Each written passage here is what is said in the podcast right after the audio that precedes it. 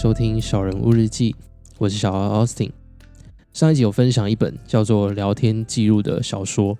内容主要是围绕在人际关系上面。那这集的开头呢，则是要先感谢我身边的一位好朋友。虽然我们没有特别的深交，可是他几乎每一集都会收听，然后也会给我一些回馈。而且他是跟我同一所高中毕业的，但以前真的不熟，直到在社群软体、IG、脸书啊，看到他各种发光发热的事迹，目光就被他吸引住了。我自己也算是他的小铁粉。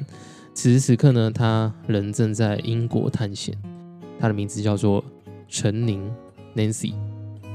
跟他相处的一些具体细节就不在节目上面赘述，但总之呢，我真的是蛮感谢他给我带来的一切。她就是那种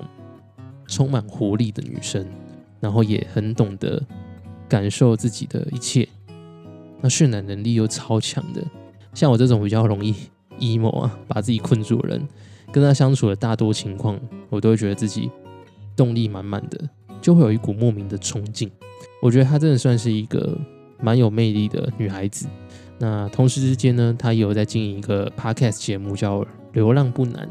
难呢是南方的难。有兴趣的朋友的话，可以去听听看他的声音，他的节目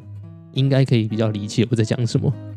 总之呢，如果陈琳你现在刚好有在听的话，真的非常非常感谢你，可以成为我生活的一股养分。好，那其实每次看到身边有朋友散发出一些强大能量的时候，我自己都会觉得蛮爽的，就莫名会被鼓舞到。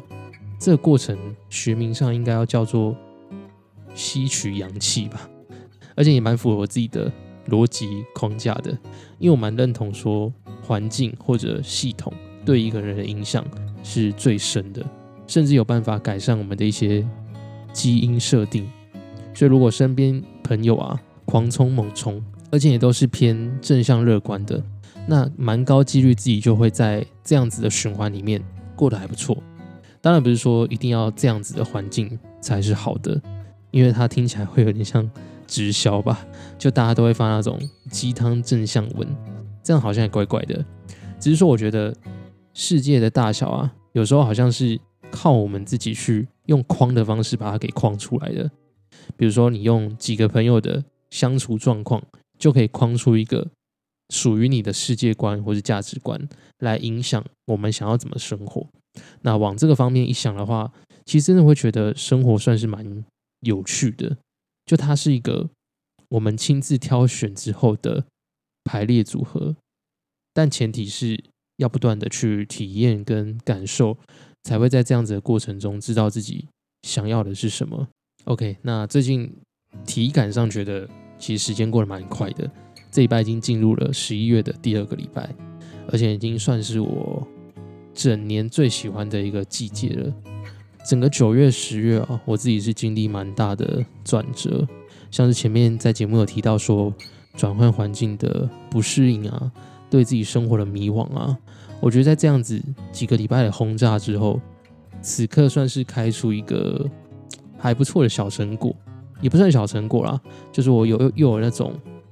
站稳脚步可以往前进的踏实感，因为我一直以来都是不太喜欢休息的人。那如果可以工作的话，我绝对是选择工作。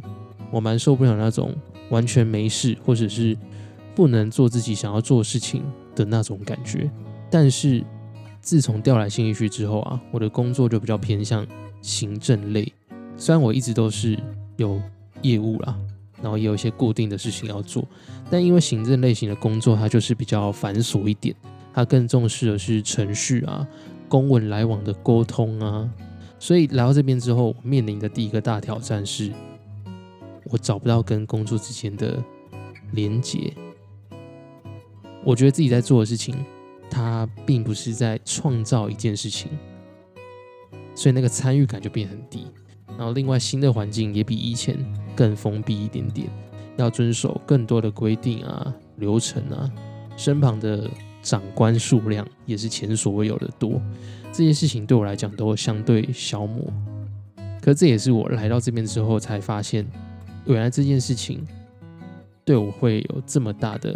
影响。以前不知道，以前会觉得自己要的很简单，就是哪里待遇好，哪里钱多我就去哪里。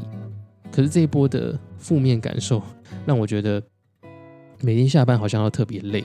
早上起床就想要赖床，在工作的过程中呢，也很容易感到焦虑。所以因为这个推力，我又回过头来思考说，到底什么事情对我来讲是重要的？如果人的一天要工作八个小时，那什么样子的事情可以让我在工作之后还可以对生活是有热情的？我除了在工作之中可以赚到钱，还希望自己得到什么能力，才可以符合我心中那个持续前进的需求？那这样的问题其实以前都觉得不太需要思考。一来是觉得我好像不会面临到这样子的窘境吧，二来是即便开始思考。也都会因为太抽象了，没有办法聚焦，最后就会草草带过。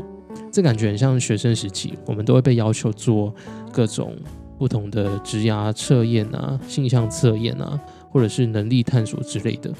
但这些事情到头来都只有用想象的方式去做评估而已。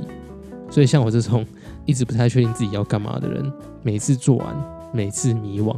直到现在出社会了。这个问题其实还是选择未解，所以我都蛮羡慕那种很清楚自己每个选择在干嘛的人。像我几个大学也是念社工系的朋友，他们可能从国中、高中就已经笃定自己要当社工了，所以这样子一路走来，他们就是慢慢的在达成他们的目标。过程可能会去参加一些营队啊，或者是一些 NGO 办的活动。然后到现在，他们自己真的投入这个领域了，就在这个领域里面默默的耕耘。可是对我来讲，我是一个比较得过且过的人，因为我真的不知道自己到底要什么，真的不知道。可是，在这样的情况下，我又可以好像过得还还算 OK，就是再怎么说都还是落在一个中间值的上下，可能偏中下的位置。所以基本上，我只要不要犯太大的错误，好像也都还过得去。以前就是用这种心态在过生活，但这一次的工作低潮，真的让我的警铃大响，就是要我比较诚实的去面对这个一直悬而未解的问题。所以我花了一点时间，包含看的一些书啊，然后去跟朋友聊聊天啊，最后参考了《别做热爱的事，要做真实的自己》。这本讨论职涯的书，它里面的方法其实还蛮系统化的。我目前呢就是照它每个章节后面的功课在做实践。比如他会请你写下什么事情是你做起来特别拿手，但对别人来说可能不太简单的事情，或者是你进到一个场合的时候，你观察到氛围有什么变化，以及你的朋友通常会怎么形容你。还有一些量表啊，来检测你的金钱观，再引导你去思考你的家庭环境可能会怎么样的建构你的金钱观、成功、失败这类型的事情。整体来讲，它算是一个先帮你厘清盲点，然后一步步的去引导你说出真正适合你的职涯。有兴趣的朋友真的蛮推荐可以去买来看看的。那我目前也还在做它里面的功课，因为真的蛮喜欢的，而且越做越踏实。总之呢，因为这本书的帮助，有理清我的几个价值观，像是存在感啊、创意、欢乐还有真诚。那在这里面的存在感，又可以阐述出我其实蛮喜欢表演分享这件事情。那另外一个章节呢，有帮我找到我的核心技能是可能会跟。语言创新还有分析这三者相关，这些技能呢，就会有一些他列出的行业可以尝试看看，比如说作家、演讲者、行销广告顾问或是治疗师等等。那这个只是跟理解有关的部分，到最后你还是要面临你要怎么执行这件事情嘛？那执行就是我最缺乏能力的，所以我就帮自己写了几个明确、具体而且可以测量的目标。以工作这件事情为例啊，我就列出了我希望自己每个月至少要理解一个职业的工作内容、发展待遇啊，还有需要的条件，并且去挖掘出这个职业的核心价值可能会是什么。然后在这个大目标之下呢，我有一些具体的小目标可以执行，像是收集资料、甚至是去那个工作场合，直接感受他们的氛围，或是问问看这个行业的朋友。这样说起来可能有点抽象啦。那我直接讲我自己的结论，结论就是我目前的第一个呃挑战或者目标呢，是我帮自己安排了果陀剧场的表演课。起先呢，是因为我想要去理解演员这个职业，因为我觉得我自己算是一个蛮细腻的人。我的感受很多很丰富，那同时之间我喜欢的很多演员，他们不只是演技很好，他们在生活之中好像共感的能力也都特别强，加上对人的敏感度、观察力也都很高，所以我就很好奇他们那个觉察的经历到底是长怎么样子的，会不会跟我的成长过程有一点点类似呢？如果是这样子的话，那假设我是一名演员。我会是一个怎么样的演员？虽然这个想的过程，其实一度觉得蛮羞耻的，因为毕竟我没有什么先天的优势嘛，比如说高帅或者是有钱，基本上我是一个反指标，黑黑的不帅，然后又穷。但是如果如果可以透过表演的形式来跟我身边的人产生连接，那会是怎么样子？我觉得我太好奇了。不过听别人讲，永远都是一回事。如果你去查任何一个职业啊，或是你想要做任何一件事情，都会出现 N 个叫你不要这么做的理由。那通常也都不是没有道理啦。但如果你只是单纯的听信这件事情，然后重复这个行为，到最后发现，哎，其实我每件事情都做不了，哎，因为你每一件事情你都会被查到的资料给打枪。不信的话，你们可以去查任何一个东西，只要在后面加上“好吗？”问号，查出来的结果绝对都是不好的。像是当演员好吗？当公务员好吗？当会计师好吗？会跟你说好的，基本上只有那些想要赚你钱的广告商而已。所以我给自己一个啊亲身体验的机会。我要付出的成本其实蛮简单的，就是时间跟钱。但如果因我付出的这样一定的时间跟钱，可以让我开发出一些我人生可能很需要的能力，那我觉得就超值得、超划算。至于损失的部分，就可能像是我刚刚讲的，我可以负担的那个钱，还有那阵子可能会因为忙碌感受到的那个压力。所以没意外的话，这集播出的两个礼拜后，我应该会开始去上表演课。其实这蛮期待的，因为像我刚刚前面讲的。我觉得我自己算是一个比较细腻的人，但是我的表达能力蛮糟糕的。如果认识我的朋友，大概都会觉得我永远都是一副扑克脸，看起来没什么情绪起伏，然后肢体呢也是属于极度僵硬的那种类型。所以我蛮期待可以透过上课跟练习来解锁这一块的技能。总之，如果有什么新的体验，在节目跟大家分享。除了上课之外呢，如果有 follow。我 IG 的朋友应该有看到我发一篇现实，照片是一个红包袋，上面写了一些感谢词。